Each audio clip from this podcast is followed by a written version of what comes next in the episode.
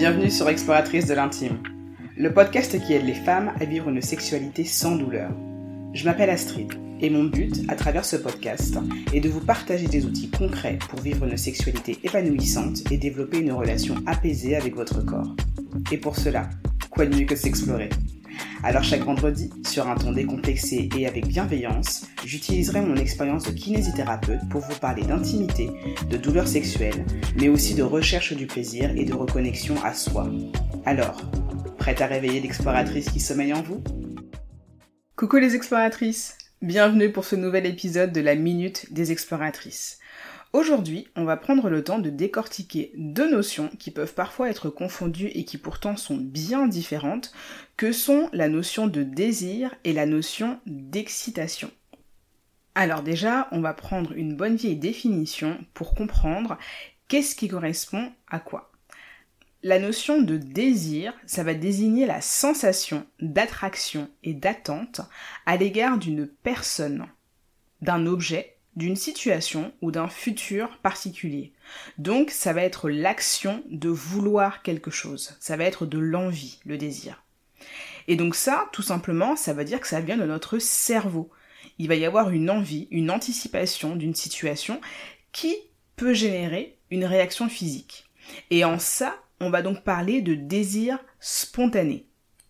Mais il peut y avoir un autre type de désir, c'est-à-dire un désir qu'on va, appeler réactif, qui va apparaître après une stimulation physique. C'est-à-dire que si vous êtes dans une interaction avec une personne et que elle vous lance un regard de braise ou alors que cette personne vous caresse ou vous embrasse, ça peut faire naître chez vous du désir. Et c'est en ça qu'on va parler de désir réactif. Il faut savoir que le désir, c'est quelque chose qui varie tout au long de la vie. Et ça, parce que il va y avoir des facteurs physiques comme euh, les cycles menstruels ou euh, une période de grossesse, euh, des facteurs émotionnel aussi, c'est-à-dire l'état d'esprit dans lequel on se situe, si on est euh, plutôt joyeuse euh, ou si on est par exemple plutôt anxieuse ou triste, euh, on va pas forcément avoir le même niveau de désir à ce moment-là. il va aussi y avoir un facteur psychologique, à savoir est-ce qu'on est calme et sereine, est-ce qu'on se sent bien dans une situation ou avec une personne? Tout ça, ça va aussi avoir un impact finalement sur notre désir. Il faut aussi comprendre que le désir, c'est différent d'une pulsion.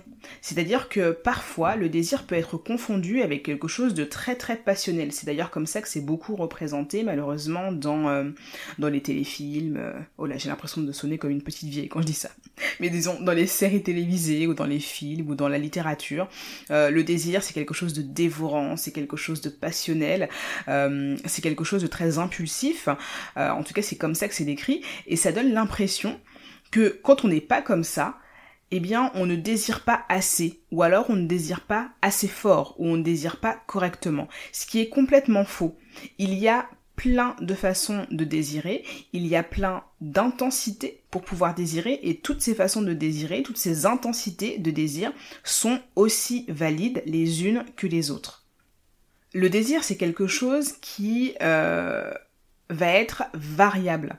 C'est quelque chose qui peut même être cyclique. Je sais pas si vous l'avez remarqué, mais pour beaucoup de femmes, en fonction de là où elles se situent dans leur cycle menstruel, il peut y avoir une variation de l'intensité de leur désir. Elles vont pas forcément avoir les mêmes idées ou les mêmes envies en fonction du moment euh, du cycle où elles vont se situer.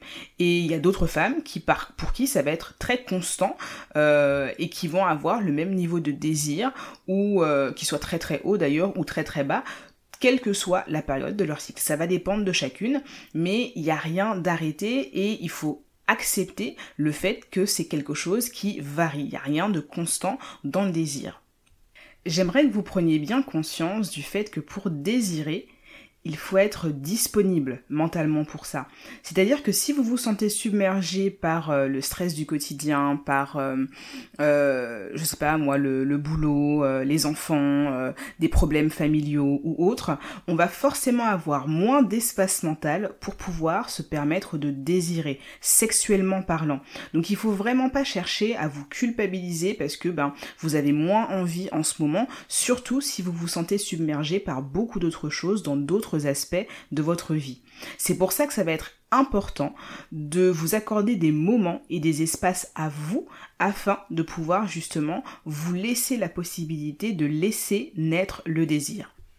D'ailleurs, si jamais c'est un sujet que vous avez envie d'approfondir, n'hésitez pas à me le dire en commentaire, de sorte à ce qu'on puisse prendre le temps de faire un sujet spécialement dédié aux troubles du désir. Maintenant, intéressons-nous à la notion d'excitation sexuelle. Donc, la définition, c'est une sensation de plaisir qui peut entraîner des réactions corporelles mesurables et visibles, qui vont être différentes d'une personne à l'autre. Donc là, tout est dans la définition. L'excitation sexuelle va être en rapport avec le corps, tandis que le désir va être en rapport avec l'esprit. Quelles sont ces réactions physiques qu'on va pouvoir justement observer chez la femme? Parce que c'est à vous, mesdames, que je m'adresse, mes chères exploratrices. Donc, de manière générale, ce que l'on va pouvoir observer, ça va être euh, une accélération de la respiration et du rythme cardiaque, une sensation de chaleur agréable au niveau des organes génitaux, euh, une érection des tétons, un rougissement de la peau, un phénomène de transpiration. Et plus spécifiquement, au niveau de la vulve, on va sentir une montée du plaisir. Et ça, ça va être en lien avec un afflux sanguin plus important qui va permettre un gonflement des lèvres internes et des parois vaginales.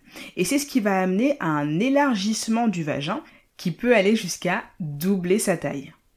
Un autre phénomène observable, ça va être l'érection du clitoris. Et je parle bien d'érection comme on peut le voir chez le pénis masculin. Je vais d'ailleurs vous poster sur euh, mon compte Instagram exploratrice de l'intime tout attaché une vidéo qui va vous montrer la similarité entre ces deux organes, le clitoris et le pénis, qui sont finalement la même chose, un qui va être plutôt en externe et un qui va plutôt être en interne. Vous allez voir, ça va être hyper intéressant de se rendre compte de ça. Un autre phénomène observable, euh, ça va être l'augmentation des sécrétions vaginales, c'est-à-dire que on va avoir un phénomène de lubrification qui va être plus important. Les vaisseaux sanguins situés au niveau de la muqueuse vaginale vont libérer un liquide qui va se mêler à la cyprine et qui va donc faciliter une pénétration si jamais c'est quelque chose qui est souhaité. L'excitation sexuelle, enfin, ça va permettre une augmentation de la sensibilité physique. Et ça va être un cercle vertueux parce que ça va augmenter le plaisir et donc l'excitation et ainsi de suite. Sachez aussi que l'excitation, ça peut retomber. On peut changer de rythme et faire une pause, recommencer ou tout simplement arrêter dans son rapport parce que l'excitation n'a pas vocation à être constante. L'excitation, c'est quelque chose qui va monter progressivement jusqu'à atteindre un certain plateau et c'est ce qui va permettre de stabiliser la sensation du plaisir. Mais passer un certain temps, pour différentes raisons, ça peut diminuer et ça peut être ok de vouloir simplement arrêter si jamais justement l'excitation ne revient pas. Voilà. J'espère que vous aurez maintenant une idée plus claire de ce que représente le désir et l'excitation sexuelle.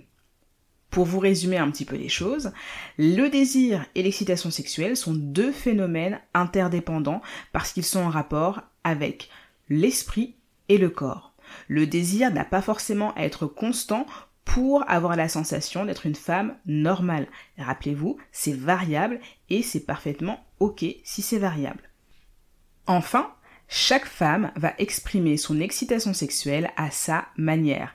Il n'y a pas de normes, il n'y a pas de bonne ou de mauvaise façon de faire. Voilà, j'espère que cet épisode vous a plu. N'hésitez pas à me laisser un commentaire sur votre plateforme d'écoute favorite et une note 5 étoiles est toujours la bienvenue. À très bientôt les exploratrices.